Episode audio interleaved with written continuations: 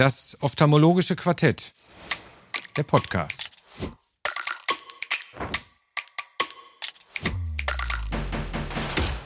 Die Videoversion finden Sie in der Mediathek auf ifox.com.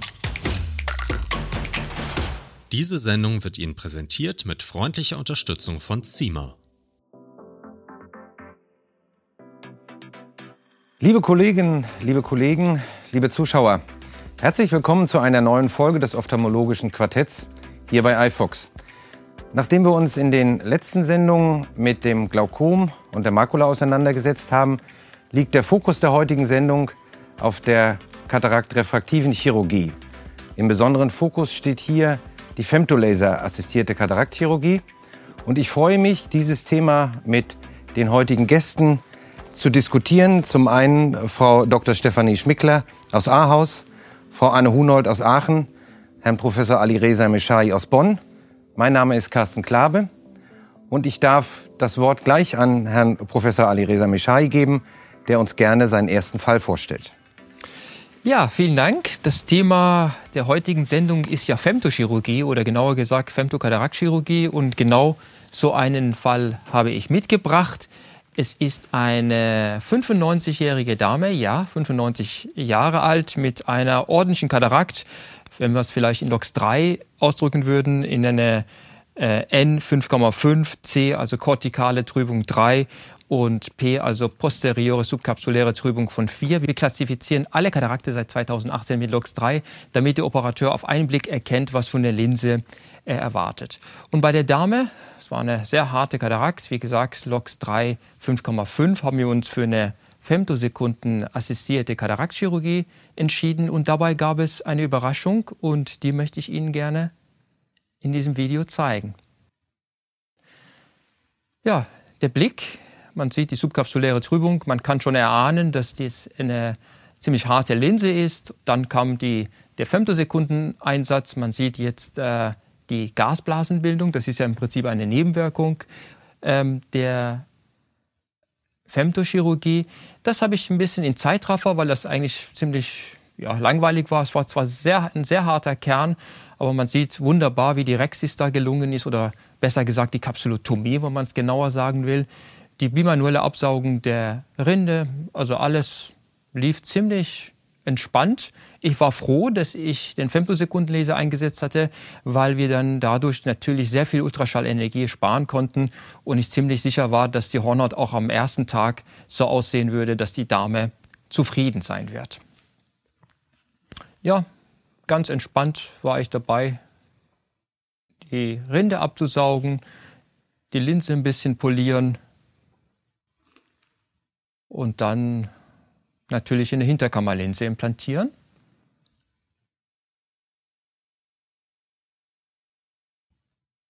Die dann auch ganz gut gelang.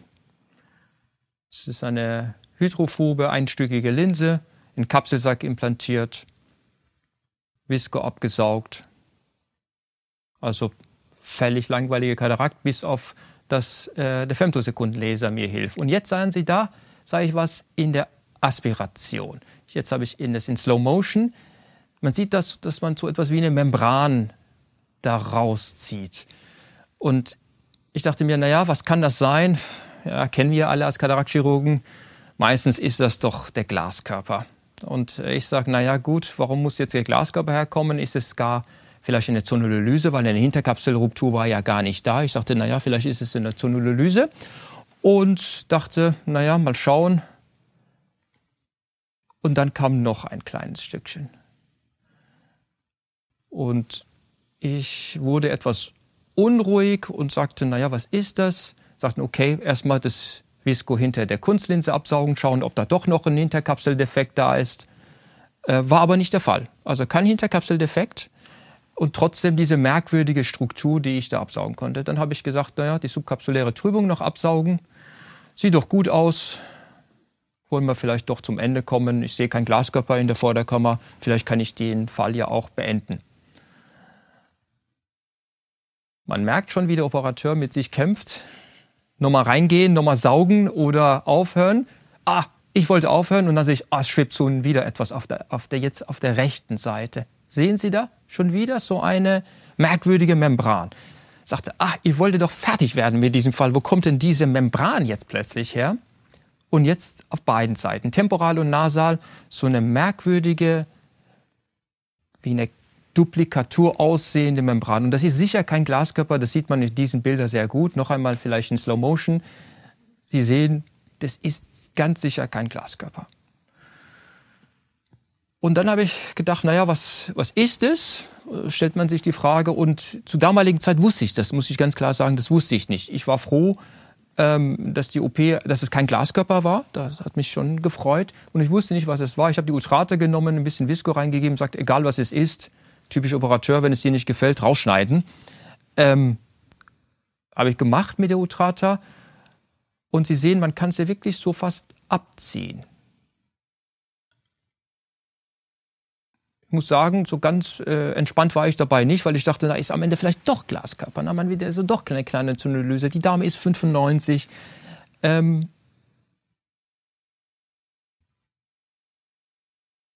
jetzt auf der anderen Seite nochmal mit Utrata reingehen und diese merkwürdige Membran dort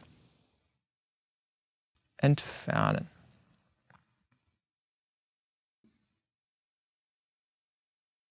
Man sieht es, glaube ich, ganz gut, dass es eine Membran ist.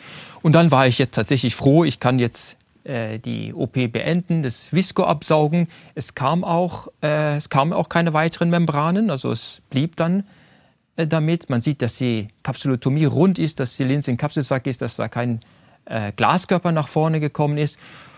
Und dann die einzige Frage, die dann offen war, was ist das? Wo kommt diese Kapselduplikatur her? Hat es einen Namen oder nicht? Und die Literaturrecherche zur damaligen Zeit wusste ich nicht, hat es tatsächlich ergeben, dass das, es das echte Exfoliationssyndrom ist. Also nicht das Pseudoexfoliationssyndrom, sondern das echte Exfoliationssyndrom. Und wie es der Zufall wollte, hatte ich einen ähnlichen Fall und da habe ich die Kapsel rausgenommen und dem Pathologen geschickt. Und der rief mich zurück, sagte, ja, was, äh, Herr Mischai, was ist denn das? Was haben Sie da mir geschickt? Das ist eine Linsenkapsel, aber die ist in der Mitte irgendwie gespalten. Und dann konnten wir es tatsächlich zeigen, und hier sieht man das, dass die Linsenkapsel wirklich gespalten ist hier in der Mitte. Es gibt in der Basalmembran und es gibt die Epithelseite und dazwischen gibt es tatsächlich eine Spaltung. Das ist das echte Exfoliationssyndrom, erstmalig von Elschlik 1922 äh, beschrieben als Feuerlamelle und ähm, tatsächlich auch in diesem Fall nachgewiesen. Und es gibt eine wunderbare Arbeit aus Thailand von Herrn Teka Asani, der eben über 200 echte Exfoliationsfälle sich angeschaut hat und eben zeigen konnte oder die Hypothese aufgestellte, dass diese Duplikatur im Prinzip ausgeht von der Insertion der vorderen Zonule. Dass es dort losgeht mit einer Duplikatur, hat es in verschiedenen Graden eingeteilt, nach zentral voranschreitet, zentripedal und irgendwann sich diese Lamelle komplett löslöst und auch in der Vorderkammer schweben kann, ähnlich wie es Elschnick oder auch Kramer früher beschrieben haben. Und er konnte auch zeigen, dass dadurch eine erhebliche Zonularschwäche zu erwarten ist. Und da war ich im Nachhinein ganz froh, dass wir tatsächlich den Femto eingesetzt hatten, dass wir eine ordentliche Kapsulotomie hätten, weil ich äh, will nicht wissen, wie die Kapsulotomie oder die Kapsulorexis ausgegangen wäre mit der erheblichen Zonularschwäche und der Kapselduplikatur. Ich wollte gerne diesen Fall mitbringen, um auf dieses alte Krankheitsbild oder auf dieses altbekannte Krankheitsbild hinzuweisen für die neuen Chirurgen und wenn Sie da Lust bekommen haben, wir haben diesen Fall oder ähnlichen Fall auch publiziert in aktuellen Ophthalmologen, ähm, wo man tatsächlich mit dem manuellen Rexis ein Doppelringzeichen sieht. Das heißt, man sieht, dass die Rexis läuft und parallel dazu etwas weiter peripher ein zweiter Ring läuft. Und wenn Sie dieses Zeichen sehen bei dem manuellen Kapsulorexis, dann wissen Sie, okay, das ist das echte Exfoliationssyndrom. Achtung, Zonullarschwäche zu erwarten, aber nicht mehr Hinterkapselrupturen. Ja, das war mein Fall. Sehr schöner, interessanter Fall. Die erste Frage, die sich mir gestellt hat, wäre gewesen, die haben Sie ja schon beantwortet. Äh, tritt das auch bei der manuellen Rexis auf oder ist es ein, ein Phänomen, das wir nur mit dem äh, Femtolaser assistierten Kataraktchirurgien sehen? Nein, Sie sehen es auch manuell, wenn Sie darauf achten. Das andere, die Frage wäre, ähm, wäre das heute, wenn Sie das beobachten, eine Indikation für eine zusätzliche Implantation eines Kapselspannrings, wenn wir davon ausgehen müssen, dass wir äh, auch instabile Zonulae haben, respektive gegebenenfalls eine, bei Kapselsackschrumpfung dann später eine, eine Zonulоlyse, Dezentrierung der Linse? Ja, äh, sehr gute Frage. Ähm, wenn man eine kleine Rexis hat, dann auf jeden Fall einen Kapselspannring implantieren, weil dann die Vorderkapselfimose vorprogrammiert ist aus meiner Sicht. Und ansonsten mache ich gerne immer einen Kapselspannring rein, wenn ich die Zonula-Schwäche auf einer Seite akzentuiert sehe. Also wenn ich eine allgemeine Zonula-Schwäche äh, habe, dann wird die der Kapselsack auch mit dem Kapselspannring so ein bisschen schlottern. Aber wenn man zum Beispiel eine Zonulolyse hat über zwei, drei Uhrzeiten, da sieht man sehr schön wie eine Sekante, die durch äh, die hintere Kapsel läuft, also eine gerade Linie, aber sekantenartig, also nicht tangentenartig, sondern sekantenartig, dann weiß man, okay, die Zunerschwäche ist äh, akzentuiert auf der einen Seite und dann auf jeden Fall einen Kapselspannring mhm. implantieren. Ja. Aber zurück nochmal auf den ersten klinischen Fall. Hätten Sie bei dem, und da haben wir ja intraoperativ keine Zonulolyse gesehen, keine Dezentrierung der Rexis oder irgendeine Instabilität, würden Sie da heute trotzdem einen Kapselspannring einsetzen? Nein, das würde ich nicht machen. Das würde ich, ich will es nur machen tatsächlich, wenn ich eine kleine Kapsulotomie habe.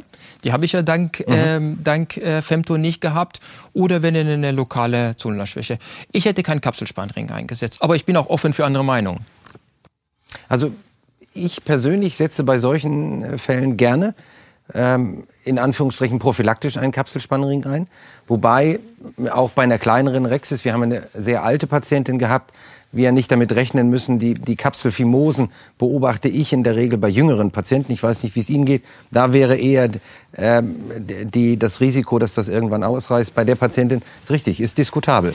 Was würden Sie machen, Frau Schmickler? Also ich hätte auch keinen Kapselspannring eingesetzt, weil ich gerade auch finde, dass der Femtokatarakt, äh, die Femtokatarakt-OP gerade den Vorteil bietet, dass die Rexis beim Exfoliationssyndrom nicht so schrumpft. Das ist meine Beobachtung und es gibt auch mittlerweile eine Literatur dazu, die das auch nachweist. Das ist ein echter Vorteil.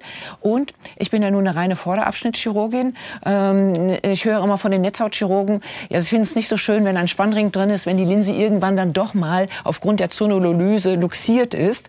Und dann hätten sie es lieber also auch nur mit der reinen Linse. Und insofern sage ich mir irgendwie, wenn es dann mal schwächelt mit der Zonula und sie runterfällt, ist es für den Netzhautoperateur leichter. Nun können Sie beides operieren, aber ich bin dann doch etwas ich, ich würde Sie nicht, ich, Nein, ich würde Sie nicht kritisieren, weil auf der anderen Seite bei der Vitrektomie und bei einer äh, stabilen Kapsel mit einem Kapselschwandring fällt die Vitrektomie mir zumindest leichter beim Indentieren für den vorderen Glaskörper. Gut, ein äh, sehr, sehr schöner Fall, der uns einen anspruchsvollen Katarakt-Case gezeigt hat. Ich glaube, ein, äh, ein Vorteil der Femtolaser-Kataraktchirurgie ist auch die, äh, das Angehen von besonders komplizierten, herausfordernden Fällen. Nicht nur der harte Kern zum Endothelschutz, sondern, und das wird uns, glaube ich, Frau Schmickler demonstrieren, richtig anspruchsvolle Katarakchirurgie bei einer richtigen Herausforderung. Ich bitte um Ihren Fall. Ja, vielen Dank. Vielen Dank, dass ich hier in dieser Runde mitdiskutieren kann. Sie sehen jetzt als nächstes also auch das Auge von einer auch ähm, schon sehr alten Patientin, Jahrgang 1929, die zu, äh, zu mir zur Katarakt-OP kam. Das ist ihr funktionell besseres Auge, Glaukomauge. Und sie wünschte nur das Beste für ihr Auge. Sie wollte, hatte von der neuen OP-Technik gehört, von der Femto-Katarakt-OP und wünschte also auch die Am liebsten mit Multifokallinse. Das musste ich ihr natürlich ausreden, weil wir ja die Netzhaut, die Papille nicht sehen konnten. Sie hat ein Glaukom. Das ist für mich auch eine Kontraindikation. Ähm, ja, und wir haben dann die Operation geplant mit Femtolaser und ich habe gesagt, wenn uns das gelingt, dann auch mit einer eben asphärischen Linse. Ja, als wir dann intraoperativ waren, haben wir festgestellt, na ja, so weit wird die Pupille nicht. Wir müssen sie mit dem Femtolaser dann doch etwas eben verkleinern. Sie sehen hier in Gelb die Pupille. Sie sehen in Blau den Limbus. Und wir haben dann die Katarakt, äh, die äh, Rexis auf 4, 5 verkleinern müssen, haben die Femto-OP durchgeführt und dann war am Ende eben natürlich spannend, ist die Rexis durchgängig gewesen? Hätte ich nicht mit Femto operiert, hätte ich ja hier Blue Vision benötigt, was bei so einem Endothel ja nicht gerade gut ist. Gerade wenn die Patienten auch schon Glaukom-Patienten sind, ist das Endothel ja meistens auch in Mitleidenschaft gezogen. Also haben wir hier auch das Blue Vision gespart für das Endothel. Und und ich war ganz erfreut. Die Rexis war durchgängig. Ich konnte den Kern gut eben in Stücken aus dem Auge eben entfernen. Die Patientin hat am Ende ihre Linse, ihre asphärische Linse reinbekommen und sah dann nachher 08 und ist überaus glücklich. Und für mich ist das einfach nochmal so ein Diskussionspunkt, dass ich einfach sage, mit dem Femtosekundenlaser hat man gerade auch bei den schwierigen Fällen ein sicheres Tool in der Augenchirurgie zur Hand, um dem Patienten und uns Operateuren auch etwas mehr Sicherheit zu geben. Ich habe es mit einer gut zentrierten Linse zu tun. Das können wir später ja auch noch mal diskutieren. Mhm. Natürlich ist die Linse zentriert auf den Kapselsack. Wenn die Pupille etwas eben ähm, dezentriert ist, ist die Linse nicht zentriert auf die Pupillenmitte. Aber zumindest, wenn ich das manuell mit der Rexis äh, machen würde, weiß ich ja auch nie, wie eben äh, der Patient sich vielleicht mal intraoperativ bewegt, ob die Rexis nicht zu einer Seite etwas eben dezentriert, was dann nachher im Laufe der Zeit durch die Kapselsackschrumpfung ja auch zu einer eher dann Linsendezentrierung führen, führen würde. Hier in dem Fall, das ist, war es ein sehr glücklicher Verlauf und das kann ich eigentlich auch nur von den Femto-Operationen eben sagen. Ja, insofern ähm, bin ich eigentlich ähm, auch mittlerweile auf dem Standpunkt, dass man Multifokallinsen gerade eben in der Lifestyle-Medizin eigentlich nur noch mit Femtolaser, Femtokatarakt operieren sollte, um gerade da den Patienten ein wirklich sicheres Ergebnis zu geben. Gut, was ist sicher in der Medizin? Medizin ist keine Mathematik, aber die Femtokatarakt-OP ist für uns da ein sehr wichtiges Tool, um halt qualitativ hochwertige Operationen abzuliefern. Und das ist, glaube ich, auch der Anspruch unserer Patienten mittlerweile. Zumindest geht es mir in meiner Sprechstunde so, dass so wie Sie es berichtet haben und äh, der Einwand ganz oder de, de, die Einführung zu diesem Thema äh, sehr interessant, dass die Patienten heute tatsächlich nachfragen dass die informiert sind, was ich ohnehin gut finde. Dass ein, früher hieß es immer, der Patient hätte sich bei Dr. Google informiert und äh, wir haben alle Schweißperlen auf der Stirn gehabt. Ich, hab, ich mag das, wenn der Patient informiert in die Sprechstunde kommt. Und die fragen dezidiert nach. Und äh, ich habe auch das Gefühl, selbst ältere Patienten haben sich mit den Methoden auseinandergesetzt. Und auch das ist ähm, hier eine, eine mature Katarakt, ein fehlender Rotreflex, der an die Rexis ähm, hohe Anforderungen stellt. Wenn die irgendwann ausläuft, dann haben sie ein richtiges Problem und dann ist es egal, welche Linse sie einsetzen. Und da ist der Femtolaser tatsächlich mit seiner Präzision und es ist wirklich so, der ist ja aus den Kinderschuhen raus, dass wir vermehrt radiäre Kapseleinrisse haben, dass wir dass die Rexis nicht mehr sauber gezogen ist, wie das in den ersten Modellen der Fall war. Also ähm, absolut richtig betont, äh, hohe Sicherheit, hohe Präzision zum Benefit des Patienten. Es gibt ja verschiedene ähm, Laser, Femtolaser, bei denen man auch unterschiedlich programmieren kann. Ich kann die Reihenfolge programmieren, ob ich erst die Kernfragmentation mache und dann die Capsulorhexis. Ich würde aber in, bei solchen dicken Linsen immer erst die Capsulorhexis machen. Mache ich nämlich erst die Kernfragmentation, habe ich schon eine etwas dann dicker werdende Linse und dann stünde die Kapsel unter Spannung und dann käme es eher zu den radiären Einrissen, wie es ja in den Anfängen der Femtokataraktchirurgie beschrieben wurde. Auch bei der Femtokataraktchirurgie ist das bei uns ja eine Evolution unter uns Augenchirurgen gewesen. Wir haben sie ja weiter optimiert und auch die Laserindustrie hat von uns Operateuren profitiert, weil wir denen viele Tipps gegeben haben. Wo wäre denn die untere Grenze äh, in Ihren äh, Augen zur, zum Femto-Einsatz, was die Pupillenweite angeht? Weil das da mussten wir jetzt die äh, Rex schon etwas verkleinern. Ja. Wenn wir jetzt den äh, Fall von eben nehmen, wo wir sagen, wir möchten eine möglichst große Rexis, um eine Kapselschrumpfung zu vermeiden, dann würde man ja sagen, irgendwo muss ich die Untergrenze ziehen oder eben Iris-Retraktoren einsetzen, bevor ich dann äh, den Femto-Einsatz äh, Genau. Ich kann ja auch beim Femtolaser äh, könnte ich einen Malugienring oder Eye-Ring, der Eye-Ring ist mein präferierter Ring, ähm, einsetzen, äh, muss dann ein bisschen mit den Energieparametern spielen. Also ich würde, man muss überlegen, immer wie groß will man Rexis haben. Ich würde sie nicht kleiner auf als vier Millimeter einstellen, dann hört's auf, ähm, muss ich ganz ehrlich sagen. Aber bei einem Pseudoexfoliationssyndrom hat man sie natürlich gerne möglichst groß. Aber ich bin mit dem Femtolaser auf einer sichereren Seite Seite, dass sie nicht so schrumpft wie als wie mit der manuellen Rexis, die ich ja unter äh, Umständen auch blind unter der Iris dann durchführe bei einer engeren Pupille. Herr Michai. Ja, ähm, Also es ist ein, ist ein sehr lehrreicher Fall, finde ich. Und ähm, das ist eben etwas, was ich wirklich jedem jüngeren Kataraktchirurg mitgeben möchte oder würde es gerne mitgeben, wenn Sie eine mature Katarakt sehen, das ist eine mature Katarakt und die Pupille wird nicht weit, dann steckt PEX dahinter. Zusätzlich. Das sieht man an der Spaltlampe schlecht und wenn man hier schauen würde, inferior, wenn man das vergrößern kann, dann sieht man tatsächlich, dass auch hier PEX vorliegt. Mhm. Mhm.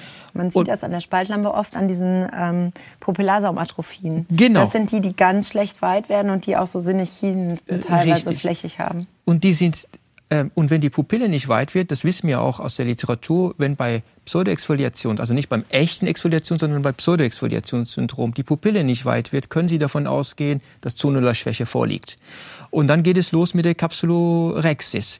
Wenn Sie eine allgemeine Zonularschwäche haben, zumindest in meinen Händen, so wie ich das sage, habe ich häufig eine kleinere Rexis. Also am, am, Ende lande ich vielleicht noch viel kleiner, als ich wollte.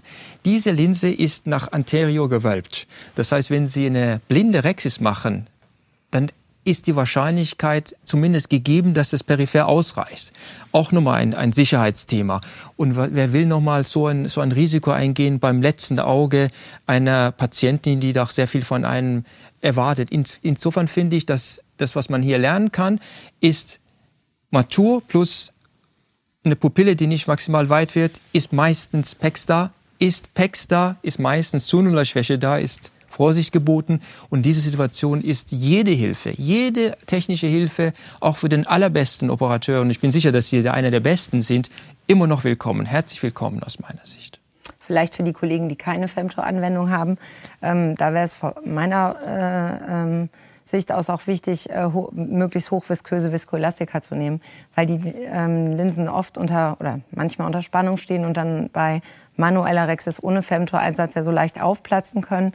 Und mit ähm, ähm, Helon äh, GV oder Helon 5 kann man das sehr gut abflachen und dann doch relativ äh, sicher entlang der äh, Pupille die Rexis ziehen. Guter Punkt. Okulopression vorher, um Machen den Glaskörper etwas. Machen wir, nicht. Machen wir nicht. Aber ich gebe vorher, also ich äh, gebe Supra immer ein, mhm. ähm, gucke dann, wie gut ich stabilisiert bekomme. Und ähm, ich habe auch schon, ähm, ja, das mit dem Vision Blue ist ein Punkt. Also ähm, wenn man, äh, wenn man nicht ne, bei diesen ganz weißen Linsen ist Vision Blue immer sehr hilfreich. Äh, bei denen mache ich es jetzt gar nicht unbedingt, aber ähm, also gerade wenn der Rotreflex fehlt und man schon die äh, Ahnung hat, dass man da jetzt äh, im Dunkeln schwimmt, benutze ich Vision Blue gerne und dann eben ähm, das Hilon hochviskös. Und ich ähm, mache es oft so, dass ich dann vorher mit BSS das Vision Blue erst ausspüle, damit ich nicht in dem dickflüssigen OVD diese, diese Vision Blue Reste hinter der Iris noch äh, kleben habe. Denn dann sieht man auch nicht ja, gut. Ich gebe Vision Blue in aller Regel unter Luft ein. Mhm. Ja. Dann habe ich relativ wenig Farbstoff, ein Tropfen reicht. Aber genau. ein toller Fall. Und äh, wie, äh, dummerweise schweifen wir ein bisschen ja. ab. Ja. Aber nein, aber wir sehen ja, ich glaube, das Resümee von Herrn Michal wäre ganz wichtig, wenn wir so komplexe äh, Fälle haben. Das eine finde ich ist wichtig, dass wir mit der Femtokatarakt jetzt tatsächlich eine, einen, einen Support haben, den eben auch sehr erfahrene Operateure gerne in Anspruch nehmen. Ich, äh, und das Zweite, äh, wir sind froh über jede zusätzlich technische Hilfe bei diesen komplexen Fällen. Und äh, Frau Schmickler hat sehr schön gezeigt, dann kommt auch ein sehr, sehr gutes Ergebnis dabei raus. Und ein äh, Happy Patient, das fand ich toll. Ähm, wir kommen zu Frau Hunold, zu Ihrem Fall. Ähm, ein wenig kontra ähm, Femtokatarakchirurgie oder Aspekte, die wir auch dabei bedenken sollten. Bitte, Frau Hunold. Genau, vielen Dank für die Einladung. Ich bin hier, um äh, heute den Nicht-Femtopart so ein bisschen zu repräsentieren oder auch äh, vielleicht äh, ja, kleine Fallstricke äh, zu zeigen. Ich ähm, habe einen Fall mitgebracht einer Patientin, die sich bei mir vorgestellt hat, nachdem sie bereits mit dem Femto operiert worden ist. Ähm, 55-jährige Kollegin, Allgemeinmedizinerin, äh, die sich ähm, mit einer hinteren Schalentrübung ähm, vor einigen Jahren mit Femtokatarakt in einer großen erfahrenen Klinik hat operieren lassen. Ähm, die Patientin hat eben aufgrund des Alters eine Multifokallinse eingesetzt bekommen und war früher Hochmyop mit minus sieben. Ähm, Patientin hat sich vorgestellt, hat eine äh, Gleitsichtbrille getragen und gesagt, ja, mit der Linse hat sie nie so besonders gut gesehen. Sie kommt mit der Gleitsichtbrille jetzt einigermaßen klar. Ähm, allgemein hat sie über trockene Augen berichtet in der Vorgeschichte. Und ähm, ja, grundsätzlich konnte man jetzt erstmal, äh, wenn man jetzt so das Auge angeschaut hat, gar nicht so wahnsinnig viel sehen. Ähm, in der Brille fiel auf, dass sie einen ähm, Astigmatismus hatte, der korrigiert war, mit dem der Visus dann aber mit 1,0 ganz gut war, binokular. Der unkorrigierte Visus lag bei 0,6 in der Ferne und ähm, korrigiert eben in der Brille auch der Nahvisus ganz gut.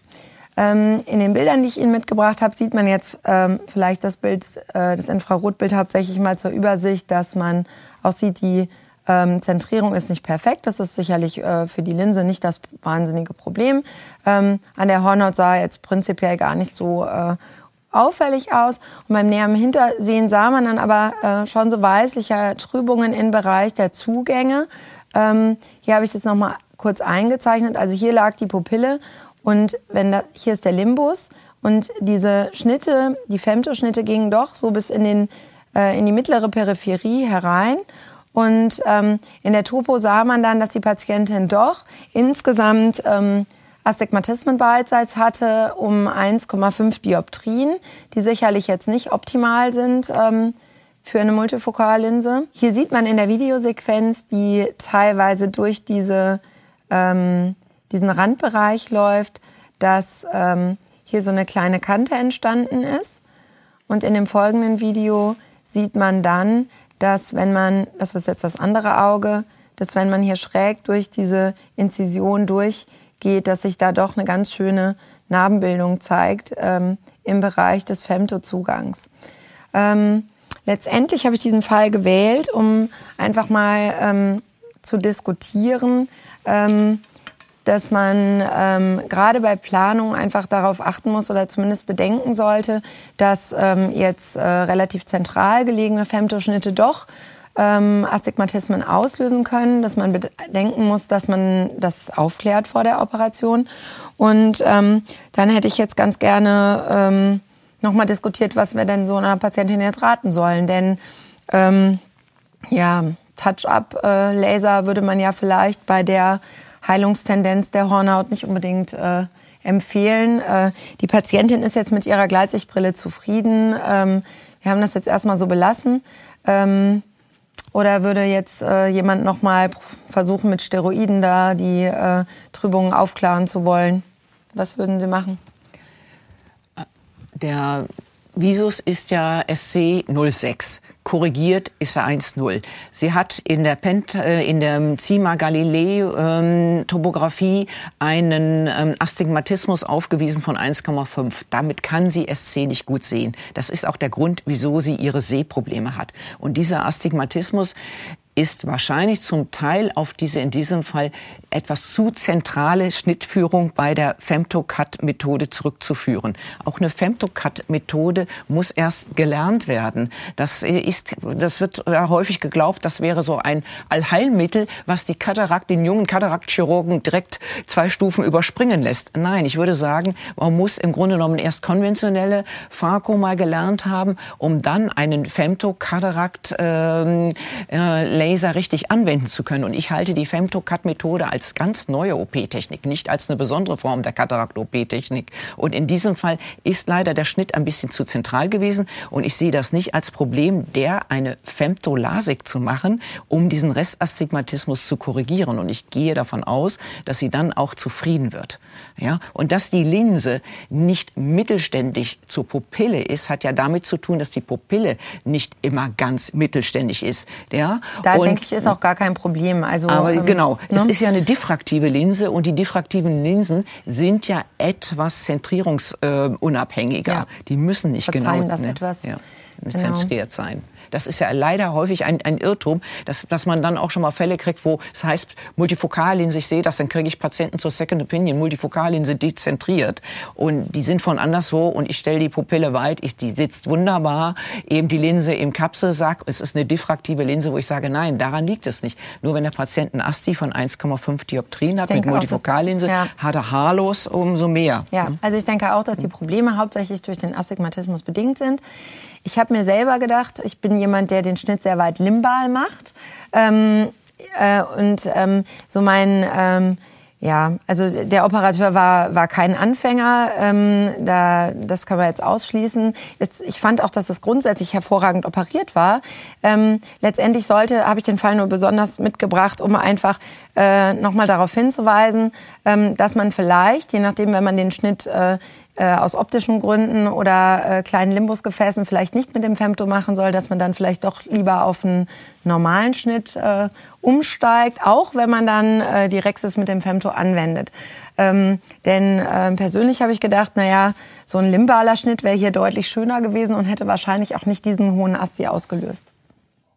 Die, die, Frage ist ja, wir haben ja die Art 1, wir haben die präoperativen Werte nicht. Ist der Schnitt so gelegt worden, oder ich habe jetzt auch keine Arcuate Incisions gesehen, mhm. die einen höheren präoperativen Astigmatismus auskorrigiert hätten. Also können wir schon annehmen, dass es wahrscheinlich durch den Schnitt, äh, durch also den Schnitt induziert ja. wurde. Und ich, äh, ich fand den Einwand von Frau Schmickler sehr, sehr wichtig. Ja, das ist keine, äh, du drehst einfach den Schalter an und dann wird das schon gut gehen. Es muss sauber geplant werden.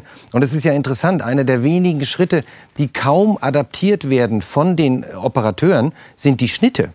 Also äh, wenn man große Umfragen anschaut, dann ähm, sind weniger als 20 Prozent der äh, Kollegen, die Femtokatarakte operieren, nutzen auch die, die Funktion der, der operativen Zugänge. Ähm, und ich muss auch zugeben, ich, ich mache das auch relativ selten, weil ich bin auch jemand, der ähm, eher limbal äh, den, den Schnitt führt, obwohl nachgewiesen ist, dass die Schnitte sehr, sehr präzise sind beim Femtolaser. Nicht? Also so ein Bild mhm. halte ich schon mhm. für sehr, sehr selten, mhm. weil normalerweise sehen wir im Vorderabschnitts OCT ganz exakte Schnittführung. Aber ein toller Fall zur, zur Diskussion.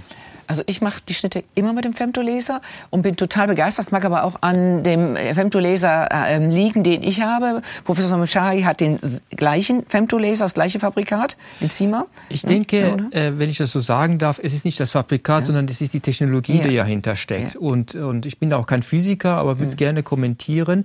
Äh, also dieser Schnitt ist definitiv zu zentral und dieser Schnitt ist mit Kollateralschäden entstanden. Man sieht ja die Narbe wirklich wunderbar dargestellt und das liegt daran, dass, dass da einfach eine Wundheilungsreaktion stattgefunden hat.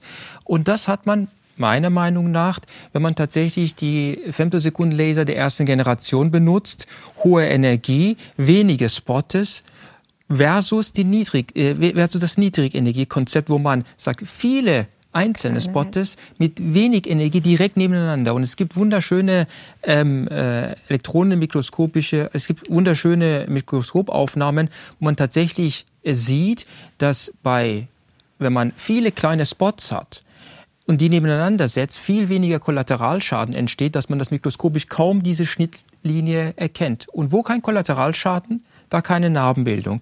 Aber vielleicht noch ein Punkt, den ich hier noch einmal ganz kurz, äh, wenn ich darf, kommentiere wenn es um Multifokallinsen gibt, ist einer der wichtigsten, der wichtigsten Faktoren, dass man den Astigmatismus perfekt äh, ausgleicht. Sonst ist der Patient unzufrieden. Häufig, wenn es selbst wenn eine Dreivierteldioptrie ist, diese Dreivierteldioptrie, meiner Meinung nach, und äh, ich sehe das Nicken in der Runde, mhm. ist ganz entscheidend, dass man es ausgleicht, sei es durch eine äh, multivokal-torische Linse oder eben durch einen hornhautchirurgischen Eingriff. Astigmatismus bei Multifokallinse führt zu Unzufriedenheit. Aber auch in diesem Falle, wir haben ja gesehen, postoperativ ein regulärer Astigmatismus. Würden Sie genau wie Frau Schmickler auch einen äh, Touch-up machen mit dem Laser?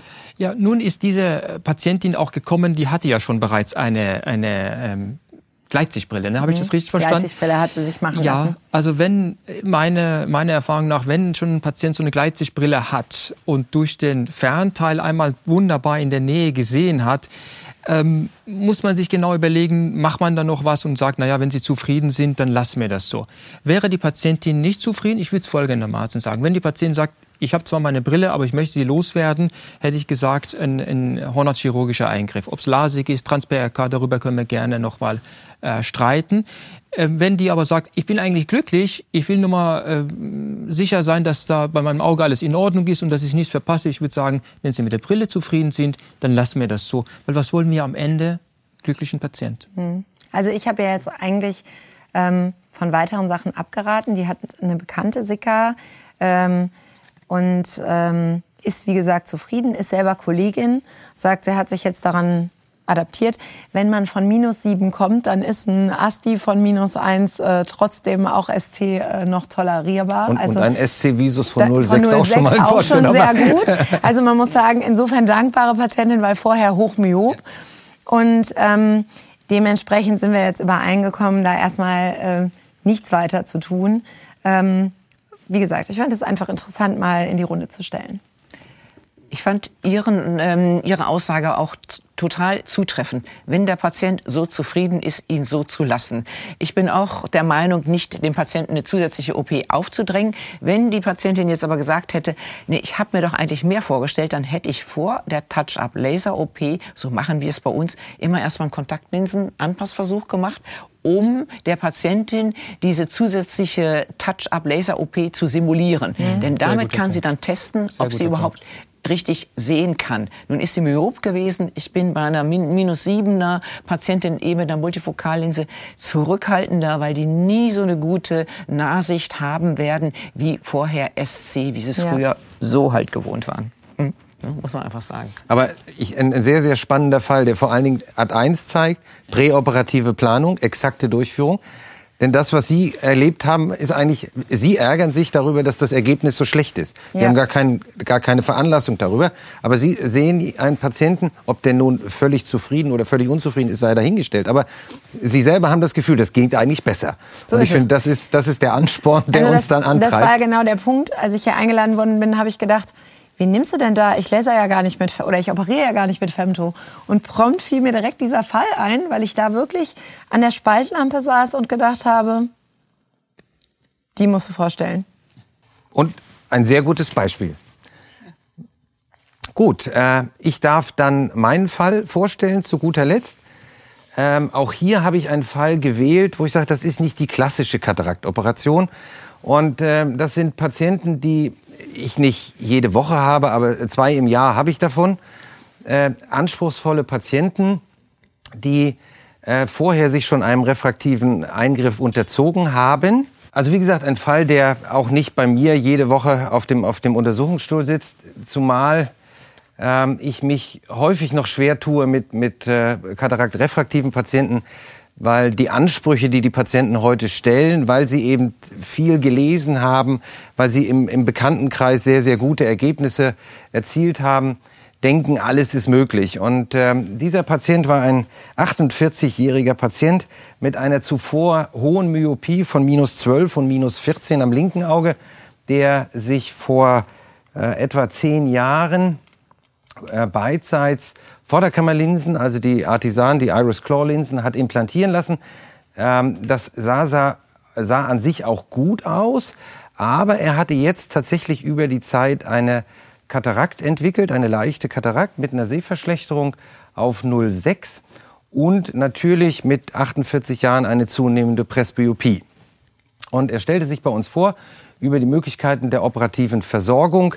Und äh, da war äh, relativ schnell klar, dass wir hier aufgrund der Linsentrübung an einer Kataraktoperation nicht vorbeikommen. Die Frage war nur, wie operieren wir das? Operieren wir das einseitig? Operieren wir das zweizeitig?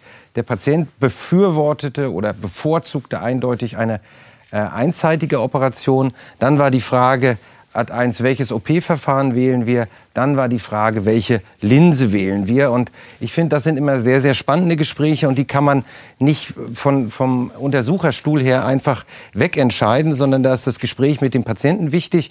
Letztendlich haben wir uns darauf geeinigt, auch das war ein sehr äh, technikverliebter Patient. Auch der hat mich angesprochen, das gerne mit dem Laser machen zu lassen. Und äh, da haben wir das Ganze diskutiert, ob das tatsächlich möglich ist, welche Vor- und Nachteile das hat. Und deswegen will ich Ihnen diesen Fall hier als Videosequenz einmal vorstellen.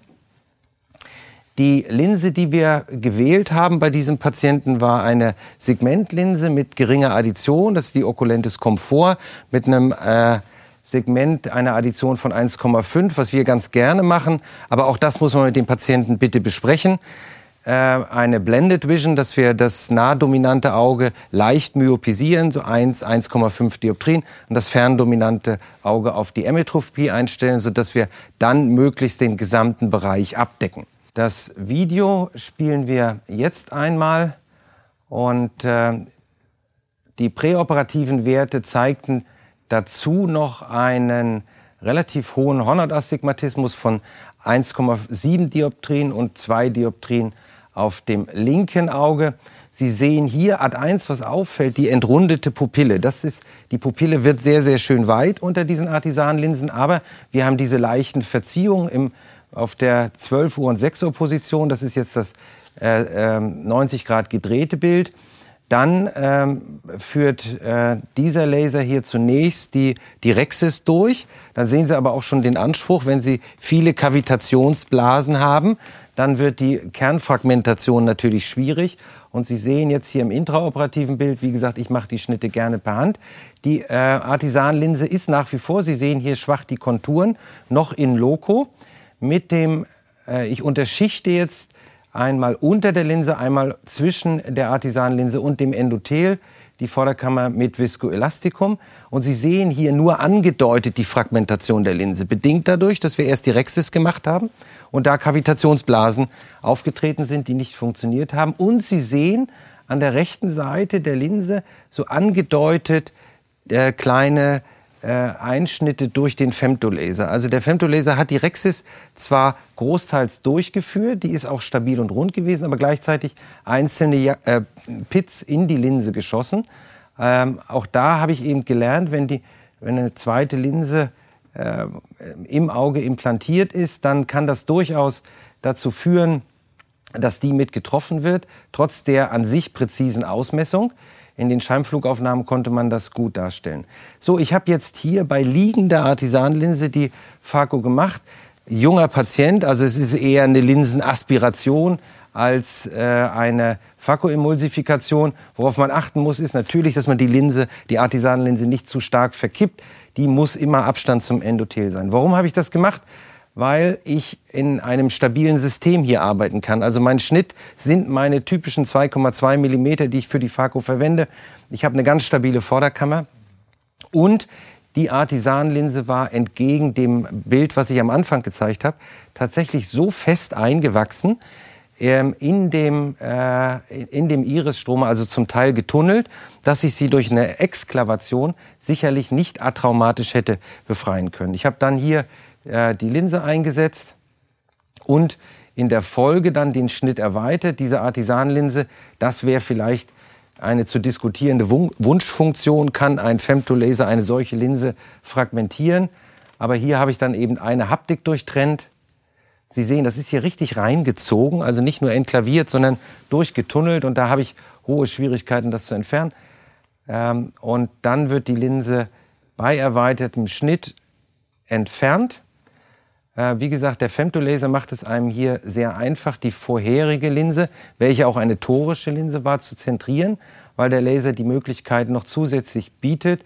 Ich hoffe, wir sehen es auf den abschließenden Bildern, ähm, durch Markierung der Achse für den Torus ähm, auf Ebene der Linsenkapsel einfach zu zentrieren und einfach auch nachzukorrigieren. Also anders als wir das mit eingespiegelten Systemen oder mit vorherigen Markierungen haben, habe ich hier wirklich permanent die Markierung auf der Kapsel. So, und es ist tatsächlich äh, gelungen, die, äh, diesen Schnitt dann auch äh, so zu adaptieren mit der Vorberechnung. Da sind wir wieder beim Thema Astigmatismus. Wir haben hier einen 5,5 Millimeter Schnitt. Ähm, deswegen äh, verstehe ich jede Argumentation, der sagt, mach's lieber zweizeitig. Du weißt gar nicht, was du für einen Astigmatismus induzierst. In diesem Falle muss ich sagen, habe ich wirklich einfach nur Glück gehabt, dass die, der vorberechnete Astigmatismus, die torische Linse, äh, dann den bestehenden Hornhautastigmatismus ausgeglichen haben. Der Patient ist am Ende so herausgekommen, wie wir es uns vorgestellt haben. Also auf dem rechten Auge, das wir auf die Ferne eingestellt hatten, war er vielleicht noch eine Vierteldioptrien kurzsichtig. Das linke Auge 1,5 Dioptrien kurzsichtig äh, mit einem Astigmatismus von weniger als 0,5 Dioptrien. Der Patient war glücklich äh, dadurch, dass er eben auch seine jetzt beginnende Presbyopie äh, korrigiert bekommen hat und dass er natürlich den Zustand, den er vorher auch hatte, ein SC-Visus, einen anständigen SC-Visus wieder hatte. Das war mein Fall kurz vorgestellt. Sehr schön. Mhm. Ähm, Wie hoch haben Sie denn den äh, Surgical Induced Astigmatism bei der Linsenberechnung angesetzt? Für Den habe ich hier mit, für die Schnitte äh, mit ja, 1,0, weil also Ich ähm, habe eine Dioptrien, weil das ist beim Temp, also ähm, das ist etwas, wir machen relativ häufig Linsenaustausche, wo wir retropupilläre Artisanlinsen einsetzen. Und da mache ich äh, regelmäßig prä- und postoperative Messungen, um tatsächlich dann in etwa so meinen mein Surgical Induced Astigmatism. Es ist ganz wichtig, dass man Ja. eben aus so Also viel Information wie eine möglich. Dioptrie an und das klappt ganz gut. Also bei den großen Schnitten, wo wir ähm, wirklich Linsen komplett austauschen müssen und wir hatten, ich hatte jetzt zwei von diesen ähm, Artisan-Linsen, ähm, die ich präoperativ, au- also ich habe zuerst die Linse rausgeholt, dann Kreuznaht drauf gemacht, dann operiert und dann nochmal die Kreuznaht geöffnet.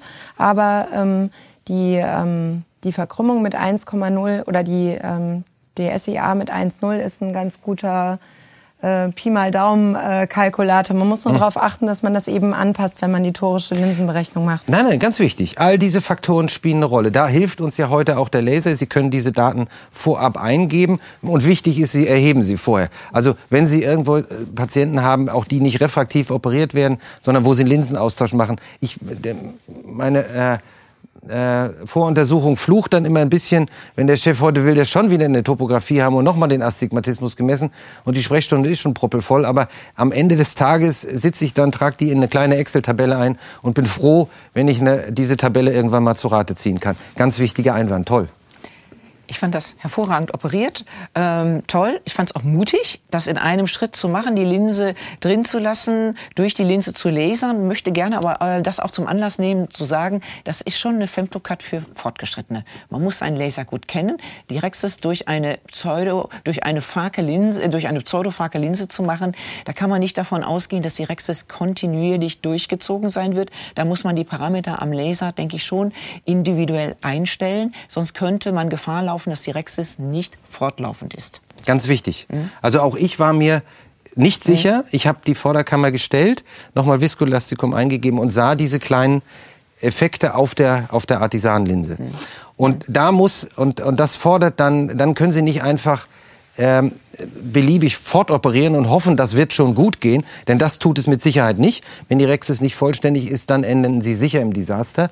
Finde ich ein ganz wichtiger ein, äh, ein, äh, Wand, dass diese Form der Chirurgie trotzdem die absolute Sorge, ich glaube mehr, ich achte wesentlich mehr auf die Rexis, wenn ich die per Hand ziehe. Gut, dann sind sie dabei, dann sehen sie das ja. Aber eine Femtorexis, da muss ich sicher sein, ich muss meinen Laser kennen, ich muss ihn entsprechend anpassen und ich muss insbesondere wenn ich relativ viele Kavitationsblasen dort habe, darauf achten, dass das exakt ist. Denke ich, ganz, ganz wichtige an, an ist, die Femtokatarakt ist nichts für Anfänger. Ich glaube, die, das, das haben wir alle gelernt. Ähm, also mir ging es ist so. eine ich- neue OP-Technik. Das muss man einfach mal klar So, sagen. und- und, das äh, ist keine Auslegungsform der Katarakt-OP im üblichen Sinne. Es ist eine vollkommen neue Technik. Und das muss man jetzt auch erstmal allen klar machen, allen Chirurgen. Hm? Ja, ich habe nur eine Frage äh, und, einen Kommentar.